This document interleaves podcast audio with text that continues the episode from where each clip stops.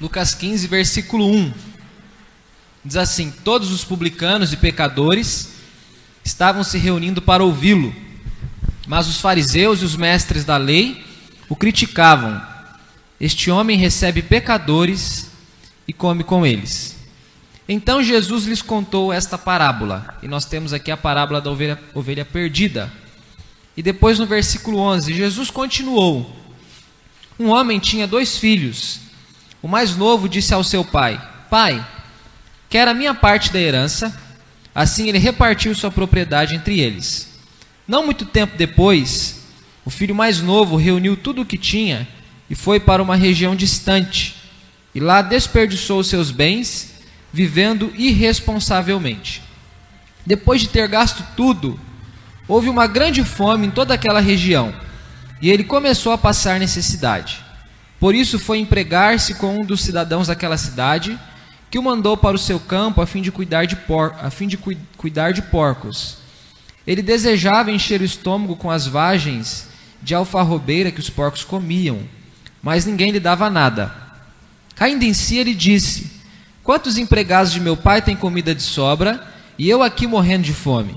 Eu me porei a caminho e voltarei para meu pai, e lhe direi: Pai, Pequei contra o céu e contra ti. Não sou mais digno de ser chamado teu filho. Trata-me como um dos teus empregados. A seguir levantou-se e foi para seu pai.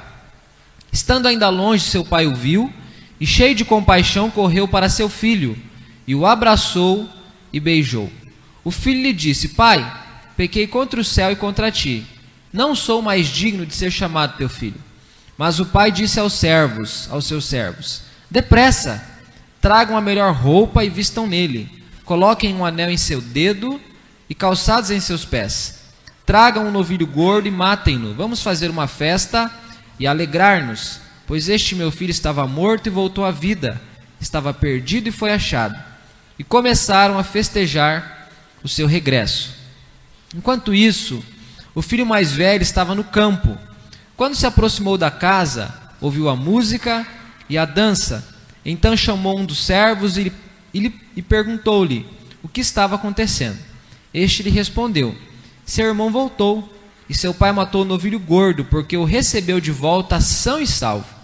O filho mais novo encheu-se de ira e não quis entrar. Então seu pai saiu e insistiu com ele, mas ele respondeu ao seu pai: Olha, todos esses anos tenho trabalhado como um escravo ao seu serviço e nunca desobedeci às suas ordens. Mas tu nunca me deste nem um cabrito para eu festejar com os meus amigos. Mas quando volta para casa esse teu filho que esbanjou os teus bens com, a, com as prostitutas, matas um novilho gordo para ele. Disse o pai: Meu filho, você está sempre comigo e tudo que eu tenho é seu. Mas nós tínhamos que celebrar a volta deste seu irmão e alegrar-nos, porque ele estava morto e voltou à vida, estava perdido e foi achado. Amém? Feche os seus olhos, vamos orar. Senhor, nós acabamos de ler a Sua palavra, uma palavra viva, eficaz, e através dela o Teu Espírito Santo age nos nossos corações. Senhor, eu não tenho poder, eu não tenho nada em mim, mas o Senhor é aquele que pode falar com todos nós que estamos aqui nessa noite. Por isso, nos alimenta, nos edifica, nos conforta, nos corrige, nos confronta pela Tua palavra, que é poderosa. É a nossa oração em nome de Jesus. Amém. Pode se assentar, irmãos.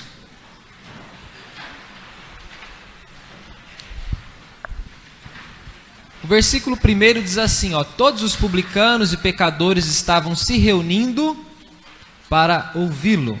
Versículo 2: Mas os fariseus e os mestres da lei o criticavam. Este homem recebe pecadores e come com eles.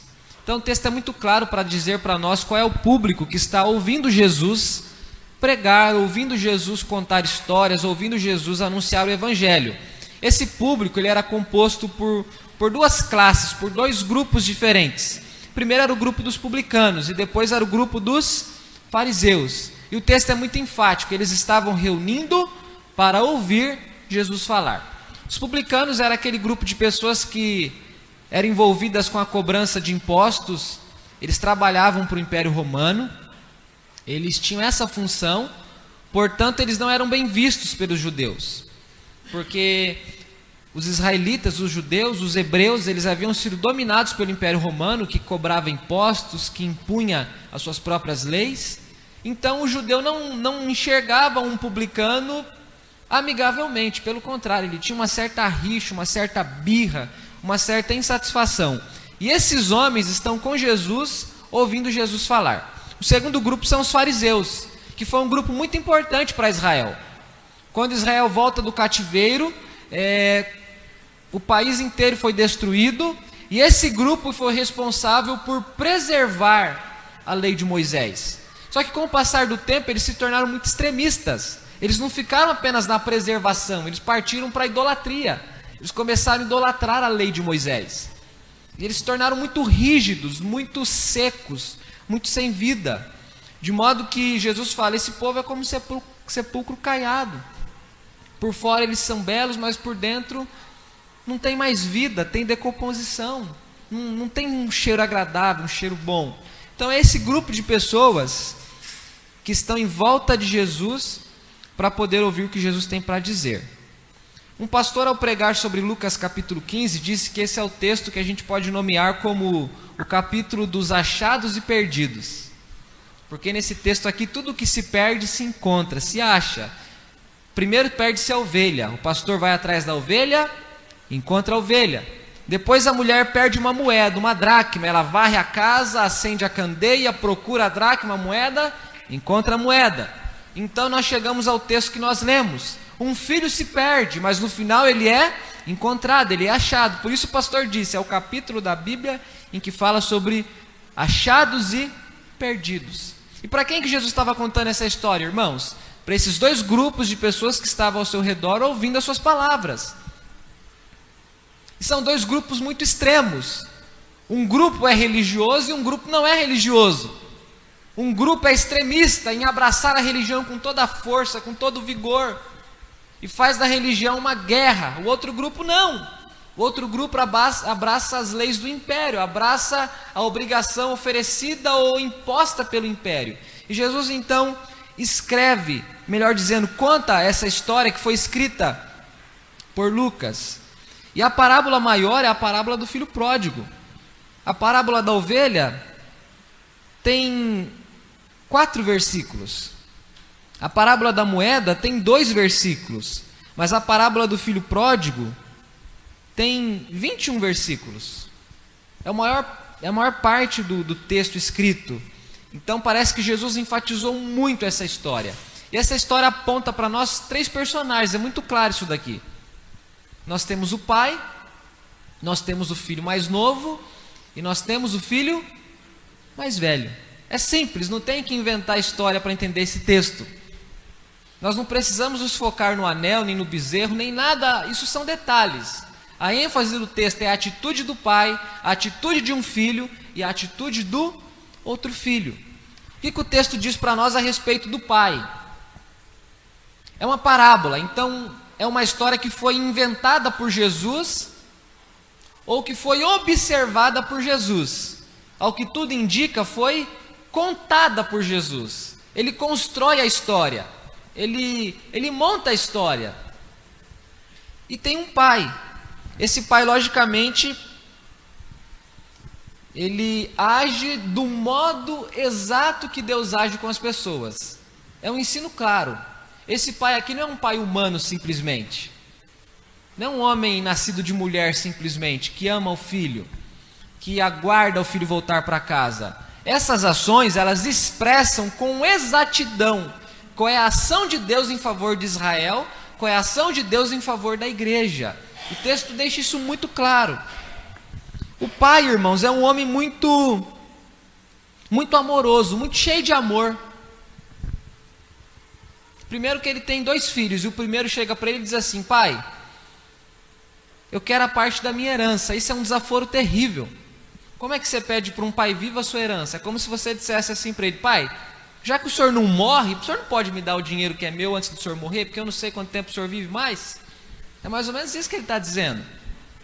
O senhor não se toca que era para o senhor ter viajado já? Já que o senhor não se toca, parece que o senhor tem muito vigor e vai Parece que tem muita lenha para queimar ainda, né? Me dá a minha parte da herança. Irmãos, a, a proposta, a pergunta, do filho mais novo foi um desaforo para esse pai.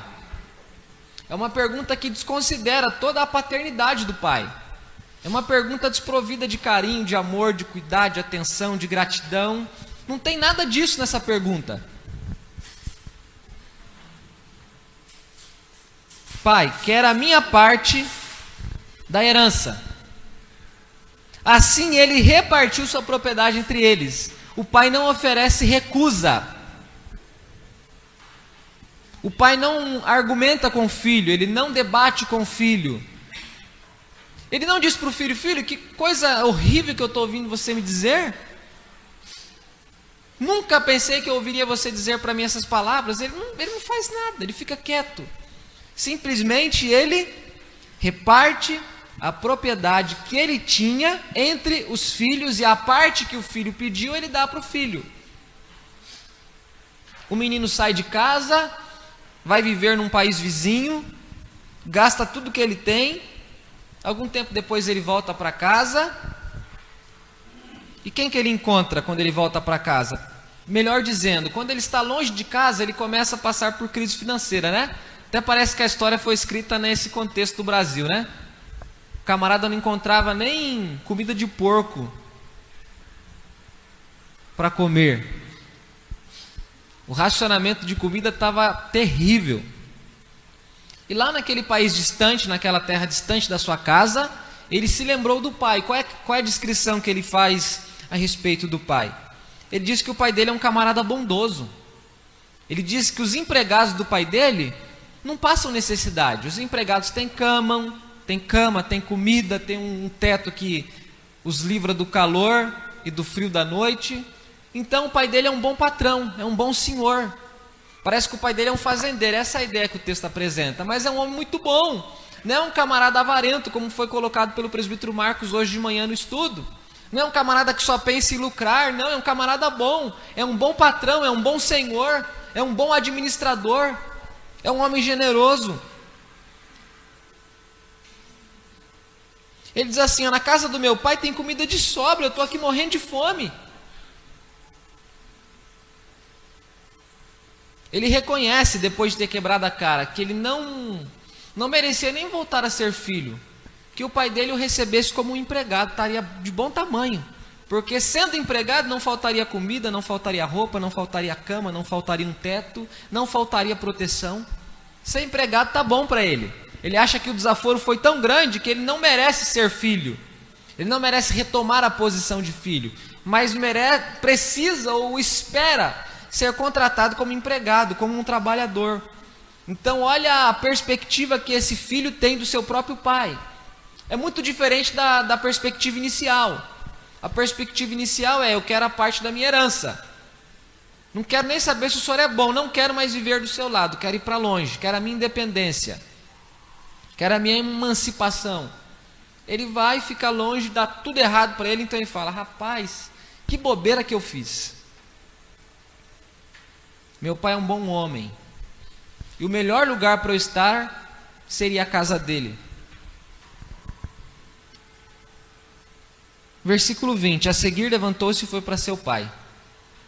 Estando ainda longe, seu pai o viu e, cheio de compaixão, correu para seu filho e o abraçou e beijou.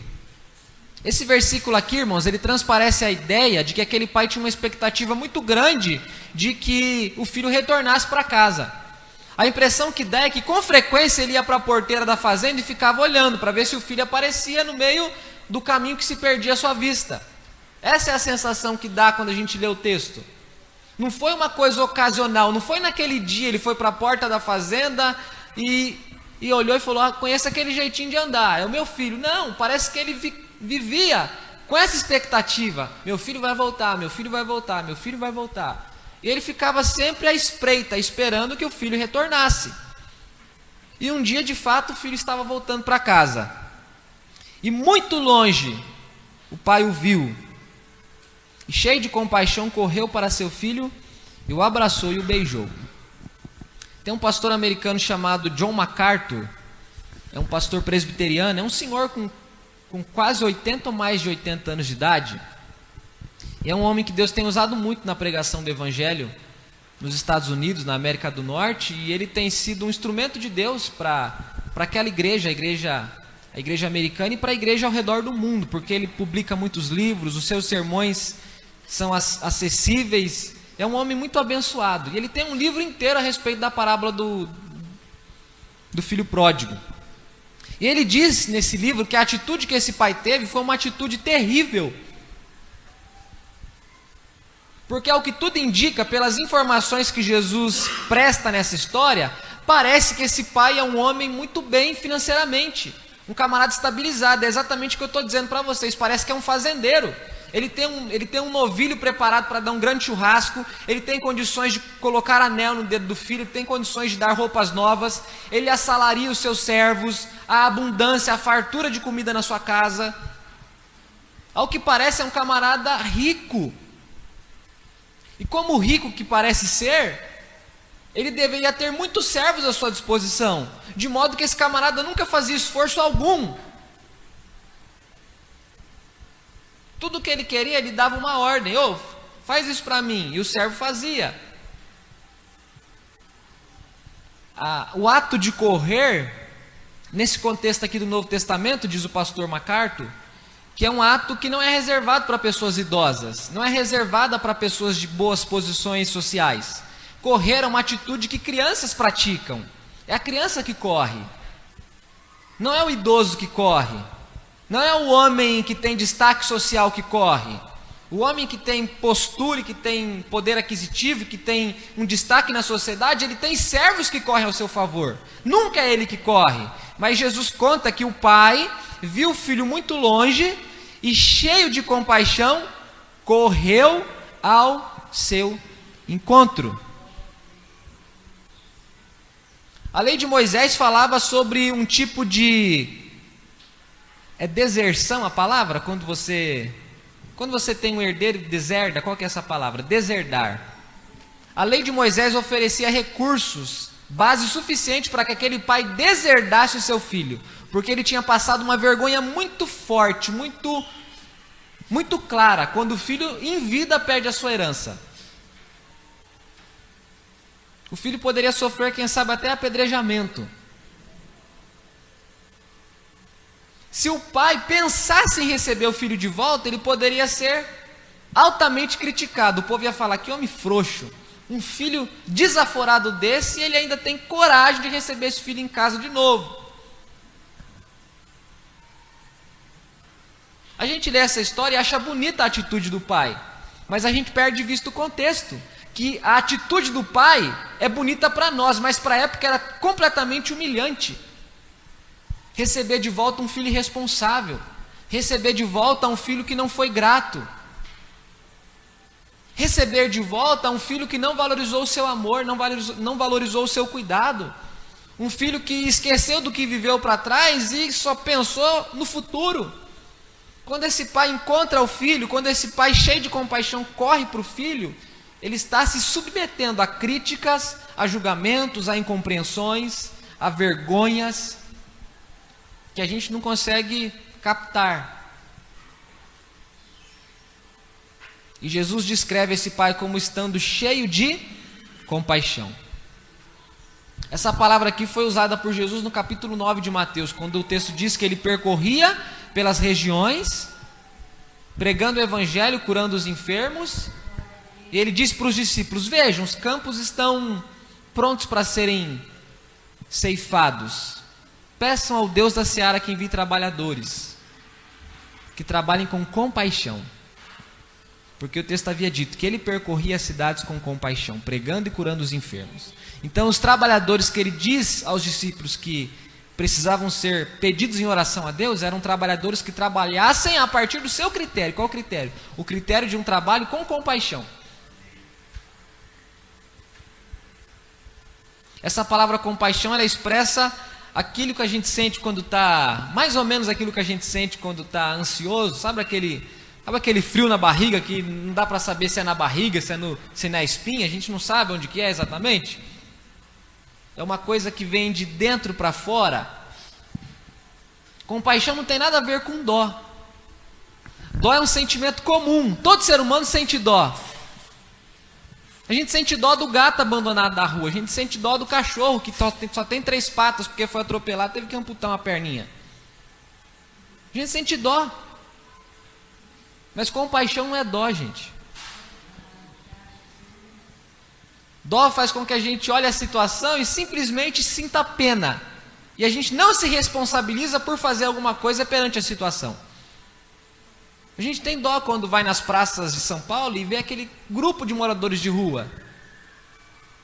A gente tem dó, a gente vê que eles precisam de roupas, precisam de alimento, precisam de moradia, às vezes precisam de vergonha na cara sim, porque às vezes não quer mudar de vida, mas é muito mais do que vergonha na cara que eles precisam, um bando de, de coisas que eles precisam. Mas cheio de dó a gente entra no shopping, come um lanche, cheio de dó a gente vê uma promoção e compra uma roupa pra gente, sabendo que eles precisam. Percebe a diferença? Que a dó não muda quem a gente é? A gente vai pra cá cheio de dó. Você tá no churrasco assim, com a boca cheia de carne, hum, que dó daquele cara que tá com fome. E ó, quanta dó, né?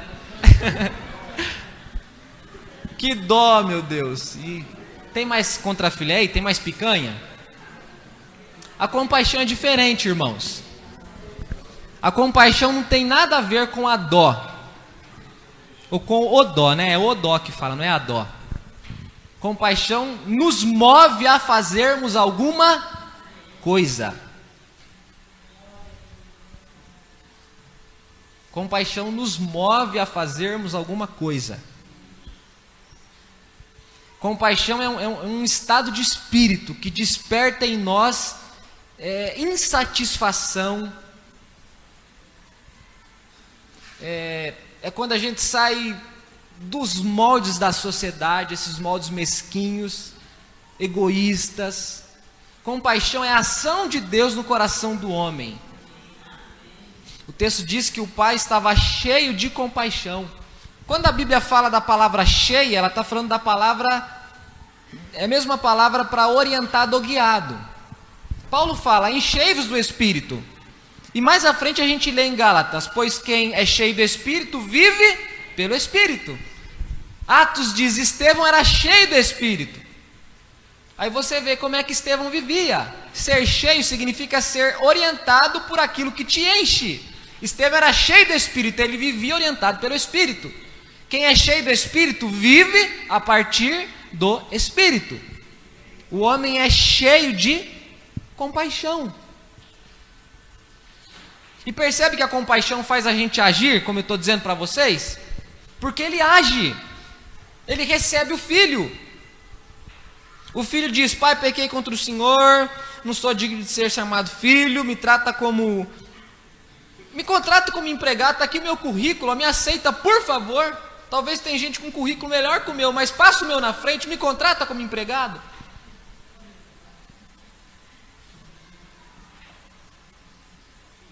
O pai disse aos servos, versículo 22: Depressa! Tragam a melhor roupa, vistam nele, coloquem um anel no dedo, calçado nos pés. Tragam um novilho gordo, vamos matá-lo, vamos fazer uma festa e nos alegrar, porque meu filho estava morto e voltou à vida. Ele estava perdido e foi achado, e começaram a festejar o seu regresso. Aqui tem vários pais, né? Quando eu digo pais, é pai e mãe. Do jeitinho que a gente recebe lá no caderno, né? Reunião de pais. Você sabe que é para você e para sua esposa aí. Que tem vários pais cultuando a Deus, como vários pais em potencial também, né? Crianças, pessoas que ainda não casaram, que não tiveram seus filhos, mas que terão seus filhos futuramente. O que, que você faria no lugar desse pai? Um bom sermão nesse menino era, era, pelo menos o mínimo, não era? Senta aqui, cara de pau, cara pálida. Vamos conversar. Olha o que você fez, olha o que você fez, olha como você me tratou. Você percebeu o que você fez comigo? Que desaforo. Nunca imaginei que você pudesse fazer isso para mim. Nunca te criei para fazer isso. A gente, uma lista grande, né? Pelo menos umas três horas de conversa daria para a gente ter com um filho desse, não daria? O texto não diz que o pai fala nada para o filho, nada. Simplesmente ele diz: busquem um anel, uma roupa, calçados e aquele novilho gordo lá que está na hora de ir para a fogueira, na hora de ir para o carvão, Matem ele, vamos fazer uma festa porque meu filho estava morto, voltou à vida, estava perdido e foi achado, e começaram a festejar seu regresso. Às vezes, lendo a parábola, e a gente acaba sendo orientado pelo título que não é, não é, não é bíblico, né? A parábola do filho pródigo. E a gente acha que a parábola só fala exatamente do filho pródigo. E a gente joga fora o pai e joga fora o outro irmão. Eu disse no começo, irmãos, essa história que Jesus conta, ele conta para publicanos e fariseus. Qual era o problema que Jesus estava enfrentando? Olha a crítica que os fariseus fizeram para Jesus: esse homem come com pecadores. Esse homem come com pecadores. Vocês sabem muito bem que eu gosto dos ditados, né? Quase toda pregação eu cito um ditado. Vou citar mais um para vocês perceberem que eu gosto bastante mesmo. Diga-me com quem tu andas e eu te direi quem tu.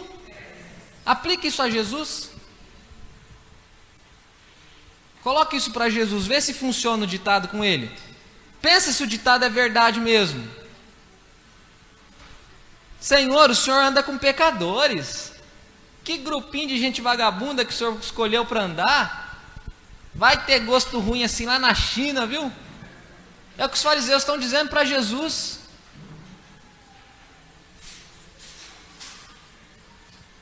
Quando Jesus conta essa história, ele está dizendo para esse povo que está criticando ele, gente, prestem atenção.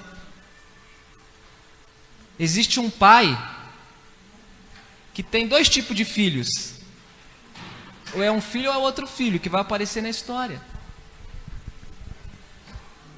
Irmãos, isso aqui não é aquilo que o pai fez com o filho pródigo. Isso aqui é aquilo que Deus faz, fez e fará com você. Sabia disso? Deus é esse ser que, quando tem tudo para jogar na nossa cara, as nossas imperfeições, Ele não nos retribui conforme nós merecemos.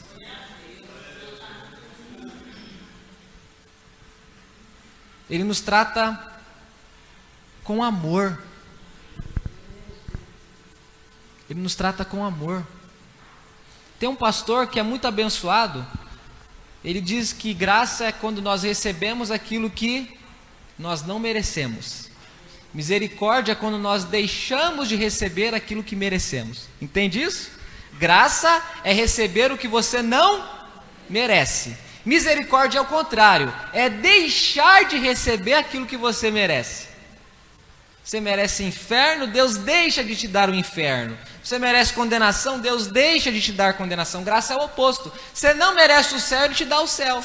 Você não merece o perdão, Ele te dá o perdão. Esse Pai é um Pai cheio de graça, é um Pai cheio de misericórdia.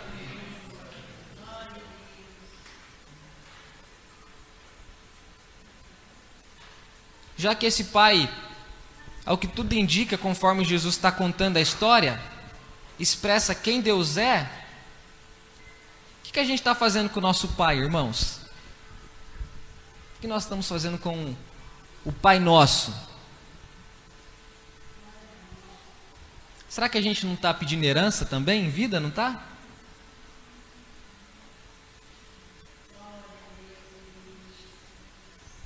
O texto continua seguindo e fala agora do outro filho. O filho que pede a herança, quem que é esse camarada, segundo as palavras de Jesus? Ele é o caçula. O pai tinha dois filhos, é o caçula. É o mais novo, é o que nasceu por último. Ele diz para o pai: Pai, eu preciso da minha parte na herança. Ele é um camarada que conhece os seus direitos. Primeira coisa que a gente sabe é essa.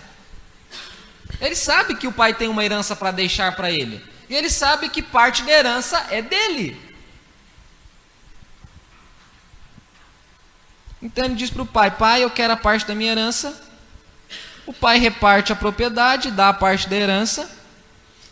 Versículo 13: Não muito tempo depois, o filho mais novo reuniu tudo o que tinha e foi para uma região distante. Percebe que o interesse dele é de fato. Ele só quis arrumar o que ele tinha ali. Não dá para saber o que, que ele tinha, né? Mas as coisas, os pertences dele que ele valorizava fez as malinhas dele ó, foi para uma região distante.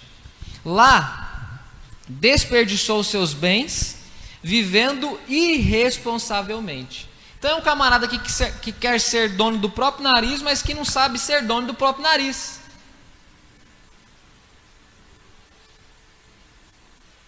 Não de um jeito que mantém aquilo que tem. Ele sabe ser dono perdendo. Ele perde tudo que tem. Ele vive irresponsavelmente. Depois o filho mais novo diz assim, ó, quando ele vai confrontar o pai: Pai, esse filho seu é um vagabundo. Esse camarada aí gastou tudo que tinha com prostitutas, o texto diz. Esbanjou os teus bens. E o senhor ainda tem coragem de matar um novilho gordo para ele? Quando o texto diz que ele vive irresponsavelmente, o filho lá responde: como que era esse viver irresponsável? Era um viver hedonista. Hedonismo é é um tema da nossa sociedade atual que diz que o prazer é a regra a ser saciada. Viva pelo seu prazer. Satisfaça seus desejos. É certo aquilo que te, te alegra, te satisfaz, aquilo que te dá prazer. Esse camarada viveu assim. E ele perde tudo que tem, ele esbanja tudo que ele tem, tudo que ele recebe. Depois de gastar tudo, o que, que aconteceu? Houve uma grande fome em toda aquela região. E ele começou a passar necessidade presbítero Márcio, que é presbítero em Sorocaba, muito amigo dos meus pais, da minha família, meu amigo também, ele é muito engraçado. Alguns irmãos aqui o conhecem. Ele diz assim: Pastor, tem gente que está com a situação tão ruim que se cair de costa quebra o nariz. É esse camarada aqui. Se o coitado cai de costa, ele consegue quebrar o nariz. de tão estreita que estava o negócio pro lado dele, né? O cara gasta tudo que tem. Depois que ele gasta tudo que tem, o que, que acontece? Crise financeira no país e falta comida. Uma grande fome. Olha o nariz do camarada quebrando, sendo que ele caiu de costa. E ele começou a passar. O pastor falou aqui de da gente se dispor para aprender novos idiomas, do desafio que é você ir para outro lugar e você não poder conversar com as pessoas que estão tá na sua frente. Esse camarada aqui, irmãos, ele era um imigrante. Lembra que ele saiu de casa e foi para um lugar distante? Um país vizinho? Essa é a ideia do texto. E lá ele ficou sem dinheiro e ainda tinha fome. E passando necessidade. Ele foi arrumar emprego com, com um cidadão daquela cidade. Ele arrumou o pior serviço da época. Pior no sentido de, de, de mais desprezível, o menos valorizado. A gente sabe que em toda a sociedade tem disso. A nossa sociedade, por exemplo, é uma sociedade que aplaude o médico, o engenheiro e o advogado. O resto que se exploda, não é assim que funciona? Você só presta se você for médico, engenheiro ou advogado. O resto, presta atenção se não é assim nossa sociedade. A gente coloca algumas pessoas em alguns cargos e a gente exalta e aqueles são aqueles e o resto é o resto. Não estou dizendo que não há dignidade no médico, no advogado, não é nada disso. Só estou dizendo da compreensão que a sociedade tem a respeito dessas pessoas que exercem essas funções. Pelo contrário, o que seria da sociedade sem os médicos, sem os engenheiros, sem os advogados? Como sem qualquer outro profissional que tem o seu espaço, o seu valor, a sua função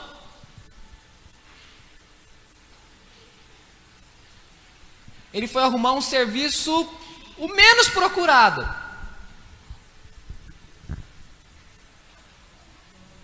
É como se tivesse 50 vagas e 10 candidatos, era mais ou menos isso. Tem 50 vagas para cuidador de porco, mas só tem 10 pessoas que levaram currículo. De tão rejeitado que é o serviço. Ele foi cuidar de porcos. E ele queria comer aquilo que os porcos comiam. mas ninguém lhe dava nada. Eu lembro que quando eu era criança, a gente morava no Parque dos Camargos, na outra, na outra gestão do meu pai em, Barueri, quando pastor da igreja do, do Jardim Camargo. Isso foi nos anos 90. E o, o irmão Sebastião Adão, ele, ele cuidava de porcos na casa dele. E eu, lembro, eu tenho lembrança da minha avó e do meu avô guardando o resto de comida para dar para o irmão Sebastião para ele alimentar os porcos. E eu, criança, olhava aquilo e achava aquele negócio nojento demais. Aquela coisa melecada, aquela coisa. Uh! Eu leio esse texto eu lembro disso. Engraçado, né? As memórias ficam vivas, né? Lembro do meu avô levando a, a lavagem, né? Por irmão Sebastião Adão, que até hoje está vivo, um senhor com oitenta e tantos anos de idade, para dar para os porcos dele que ele tinha. Até hoje ele mora numa casa grande, um quintalzão grande, nem sei se, se é cimentado hoje, né? Na época tinha muita terra naquele terreno. O camarada foi cuidar de porcos. E ele queria comer o que os porcos comiam. Você consegue notar a aflição desse homem, desse rapaz? O desespero, a fome, o abandono. Mas não encontrou nada. É quando ele cai em si. A palavra que Jesus usa é exatamente isso. É como se ele tivesse recuperado a sanidade. É como se ele tivesse ficado fora do ar por algum tempo e ele volta para o ar de novo. E quando ele volta para o ar, ele fala assim: O que, que eu fiz da minha vida?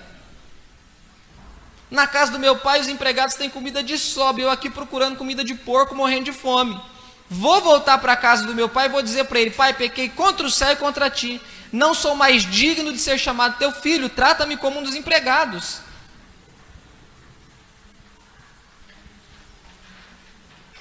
Esse, esse rapaz reconhece o que ele fez de errado. Ele reconhece que ele pecou contra o Pai. Ele reconhece que pecou contra o céu, uma referência ao próprio Deus. O céu é a casa de Deus, é o que a Bíblia diz. Davi fala disso no Salmo 51. Ele diz: Senhor, contra ti eu pequei, somente contra ti. Irmãos, nós, nós perdemos o senso do que é pecado. O pecado é aquilo que ofende quem Deus é.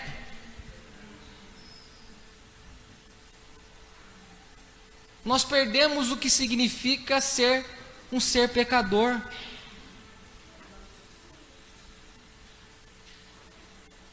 Eu sempre digo que nós sendo pecadores, a gente assiste o Datena e fica indignado, não fica? Você que é corrompido pelo pecado fica indignado com as práticas pecaminosas de outros pecadores. Você tem noção de como é que é para Deus enxergar o mundo, os homens, imersos em pecado? Se eu, que sou corrompido pelo pecado, eu olho para a sociedade e fico indignado, e Deus, hein? Como é que, como é, que é? Profeta Isaías teve um, um vislumbre disso, né? Ele viu o Senhor assentado num trono alto, sublime. O que, que ele falou? Ai de mim que estou perecendo. O Manoá, o pai do Sansão, quando viu o anjo do Senhor, o que, que ele falou para a esposa dele? Vou morrer porque vi o Senhor. O que, que Deus disse para Moisés quando Moisés falou assim para Deus: Deus, mostra a tua, a, a tua cara para mim. Moisés, você não pode ver minha face e ficar vivo. Os serafins, os, os, anjos, os querubins, aqueles que estão lá na visão de Isaías, eles cobrem o rosto para não enxergar o ser de Deus, que é um ser glorioso.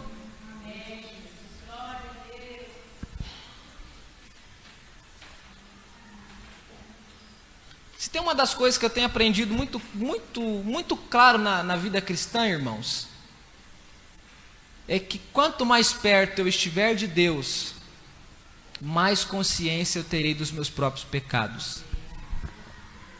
É por isso que um cristão verdadeiro não tem espaço para ser arrogante, para ser orgulhoso, para ser soberbo espiritualmente. Eu sou honesto em dizer para vocês, quando eu eu já tive vergonha de falar isso e tinha medo. Hoje eu já perdi o medo e a vergonha de falar isso. Quando eu vejo um crente que acha que é muito bom, eu já fico falando: Meu Deus do céu, isso aí é só esperar ele cair e quebrar a cara no chão. Sabia? Quando eu percebo um crente que fala muito dele, que tudo é dele, ele isso, sinceramente, é bom que você vai ficar com medo de falar isso perto de mim agora, né? Ou do pastor Ramsés, ele pensar igual. É verdade. Quando o crente começa a falar muito dele, eu faço, e, e começa, em qualquer sentido principalmente espiritual. Quando ele acha que ele tem dedo bom para apontar tudo e todos, eu falo, ih, lá vem bomba por aí. Porque quanto mais perto nós estamos de Deus, mais consciência nós temos de olhar para nós mesmos. É assim que funciona. Olha para a vida de Davi, ele é um homem segundo o coração de Deus. E ele fala: Senhor, eu pequei contra o Senhor. Olha para Paulo, sou o pior dos homens, o mais miserável. Olha para Abraão conversando com Deus, quando Deus diz para ele que vai destruir Sodoma: Senhor, eu não passo de pó e cinza. Mais uma vez, deixa eu argumentar com o Senhor. E se tiver dez, o Senhor deixa de destruir? Deixa, Abraão. Se tiver dez, eu não destruo. E não tinha dez.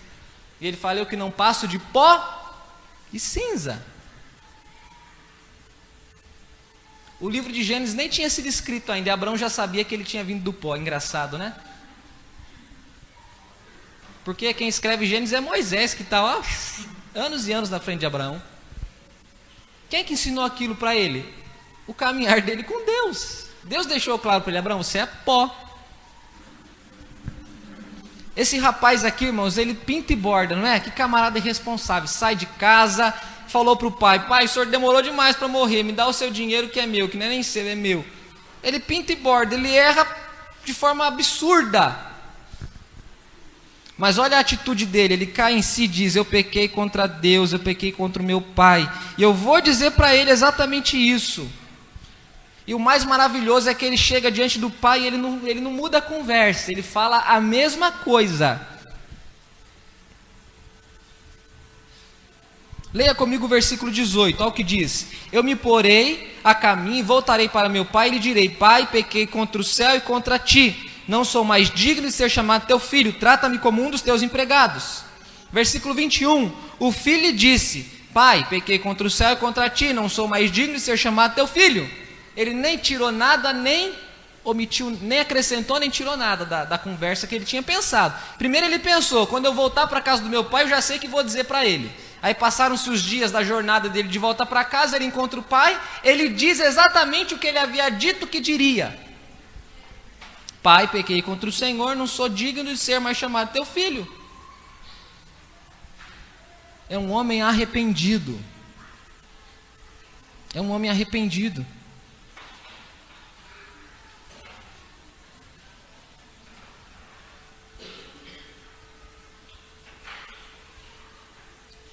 E o pai o recebe. Lembra do que disse Davi, que um coração contrito e quebrantado Deus não despreza?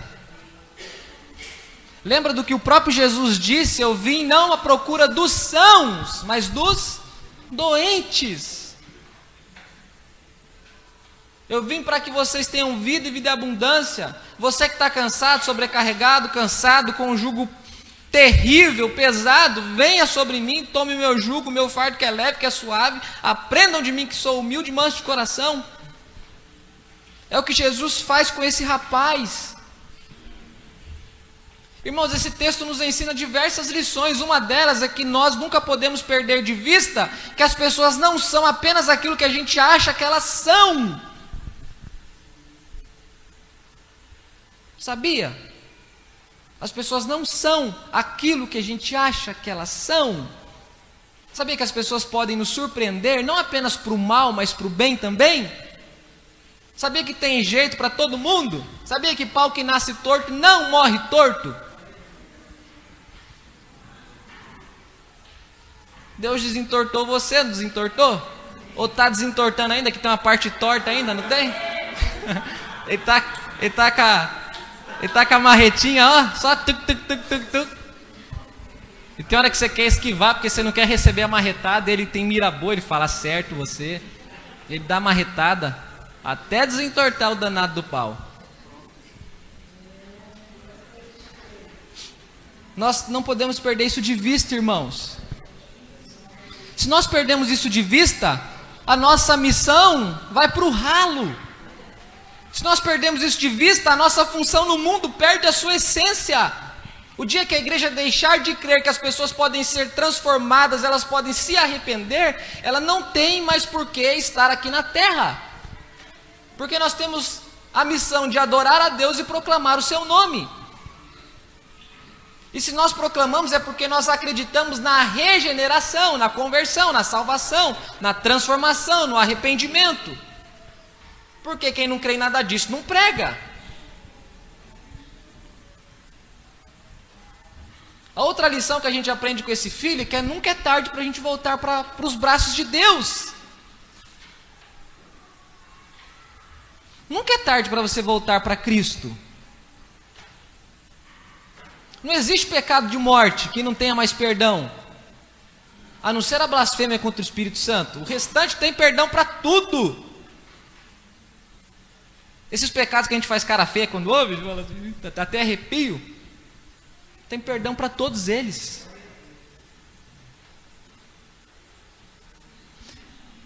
Deus não nos trata conforme nós merecemos ser tratados, Ele nos trata conforme a maneira como Ele nos ama. Sabia disso? Se Deus tratasse você como você merece ser tratado, coitado de você, coitado de mim, coitadinho de nós.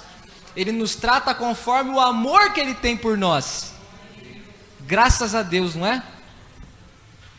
Graças a Deus que Ele nos trata conforme o amor dele, que é imutável, que é incomparável, que é incondicional. Depois o texto fala do terceiro filho.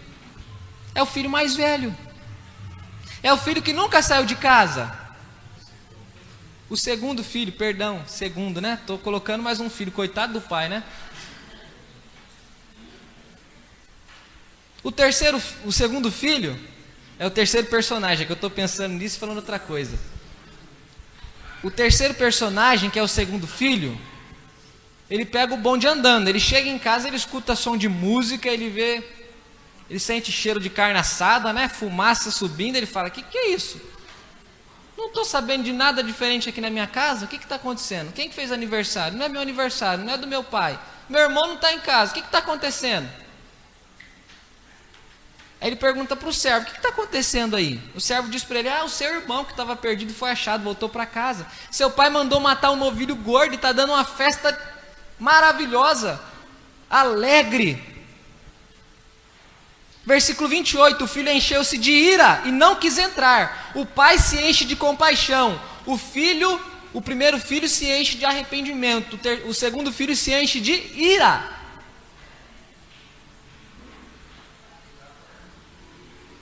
Ele irou-se e não quis entrar. Não quis entrar aonde? Na festa, no ambiente do lar. O pai insiste com ele. Mas ele responde ao pai: Olha, todos esses anos tenho trabalhado como um escravo ao teu serviço. Nunca desobedeci às tuas ordens. Mas o senhor nunca me deu um cabrito para fazer uma festa com os meus amigos. Mas quando volta para casa, esse responsável, o senhor mata para ele novilho gordo. Esse filho nunca saiu de casa, irmãos. Nunca deixou o pai. Esse filho nunca pe pediu a herança.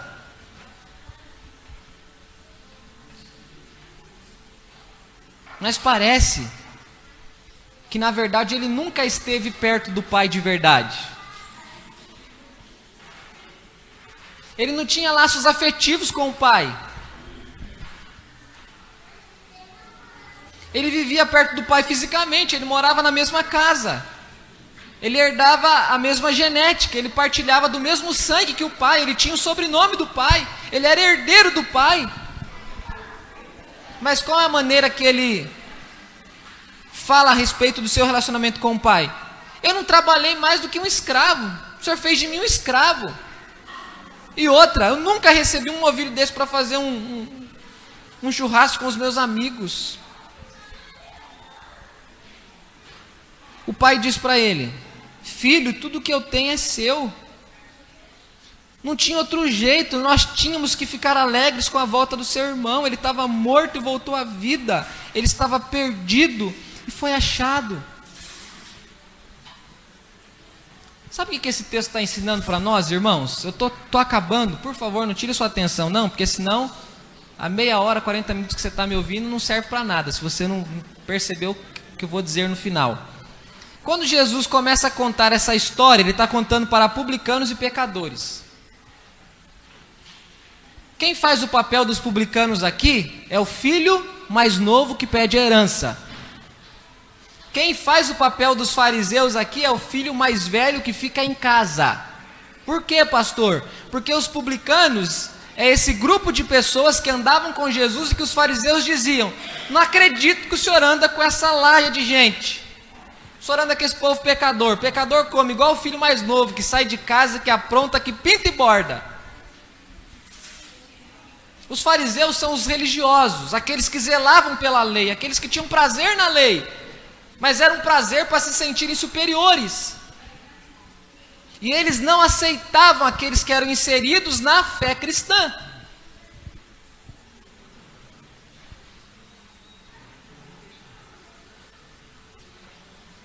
Irmãos, isso nos ensina lições preciosas no nosso relacionamento com Deus.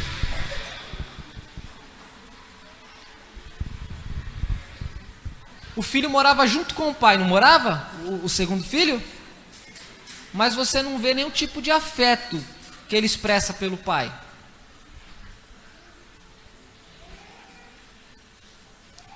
Professar-se cristão pode não passar da atitude desse filho mais velho. Às vezes a gente está dentro da casa do pai, a igreja. Às vezes nós trabalhamos para ele.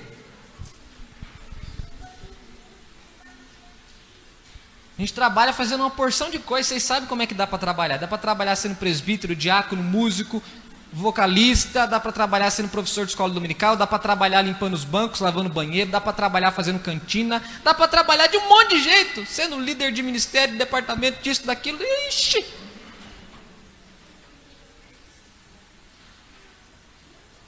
Mas às vezes, quando a gente vai falar para Deus do trabalho que a gente faz na casa dele, a gente diz para ele que a gente é escravo dele.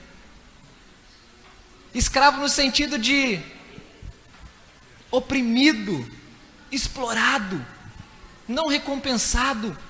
O senhor nunca me deu um novilho para fazer uma festa com os amigos.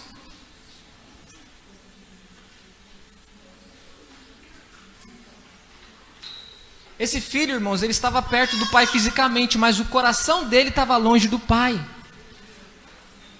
É muito sério isso, nós precisamos olhar isso e entender isso.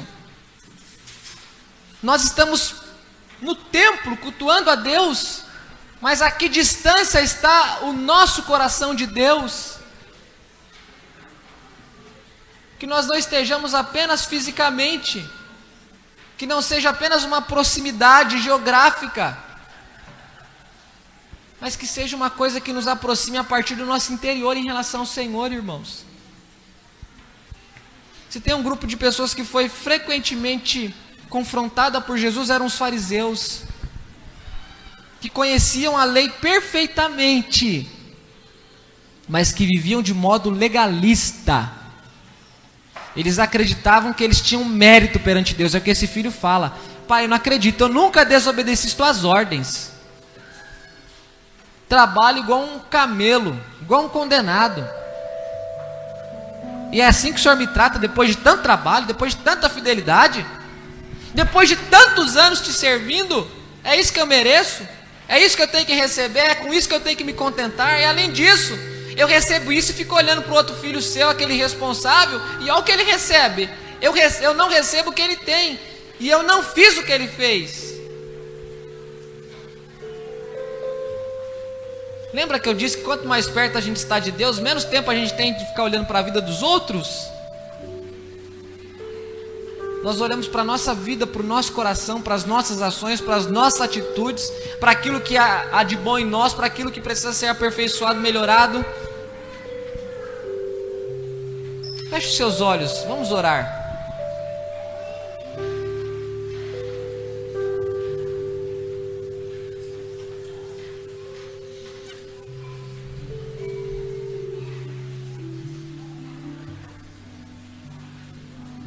Hoje, que filho você é hoje? Amanhã você pode ser diferente de hoje, mas hoje, que filho que você é hoje para Deus? Pensa nisso e transforma isso em oração. Você é o filho que está querendo distância de Deus e falando, vou sumir da presença dele, porque passar ser crente não está dando nada de bom para mim. Estou ganhando nada com isso. Só estou acumulando frustração, decepção, sonhos não realizados. cobranças, exortações, não estou lucrando nada com isso, estou querendo é outra vida. Ou você é o filho que está fazendo tudo certinho, ninguém pode falar um A de você, mas seu coração é cheio de ira. Seu coração não se regozija com a compaixão que Deus demonstra aos pecadores. Você é impecável no desempenho, mas você é pobre no afeto. Pode ser que você seja esse filho, você é um, você é o outro.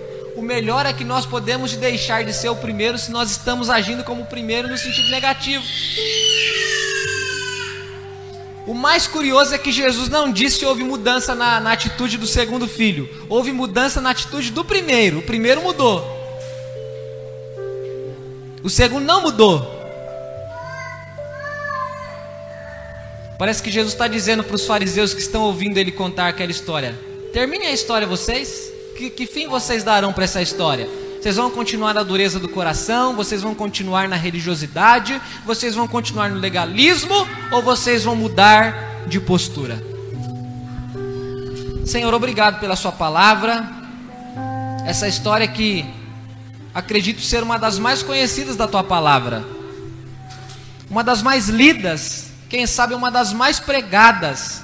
Diversos livros já foram escritos a respeito dessa história. É uma história linda, maravilhosa, que nos ensina coisas preciosas, Senhor. E que é para nós como um espelho, porque expõe o nosso coração bem na frente dos nossos próprios olhos. Senhor, me ajuda, nos ajuda, ajuda o teu povo, ajuda a tua igreja. Nos livra das atitudes irresponsáveis do primeiro filho que age com ingratidão. Mas mesmo pedindo que o Senhor nos livre, eu sei muitas, eu sei muito bem que quantas vezes eu já caí nessas ações e a tua igreja como eu, Senhor.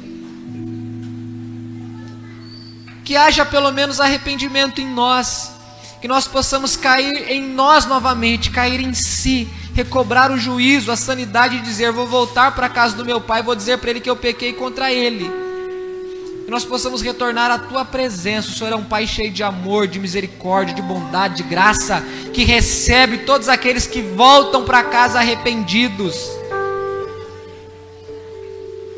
Pode ser que nós estejamos como segundo filho, Senhor, dominados pela ira, pelo rancor,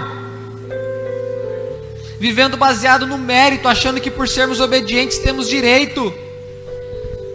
E de fato aquele filho tinha direitos, o próprio pai disse: Filho, você está comigo o tempo todo, o que eu tenho é seu.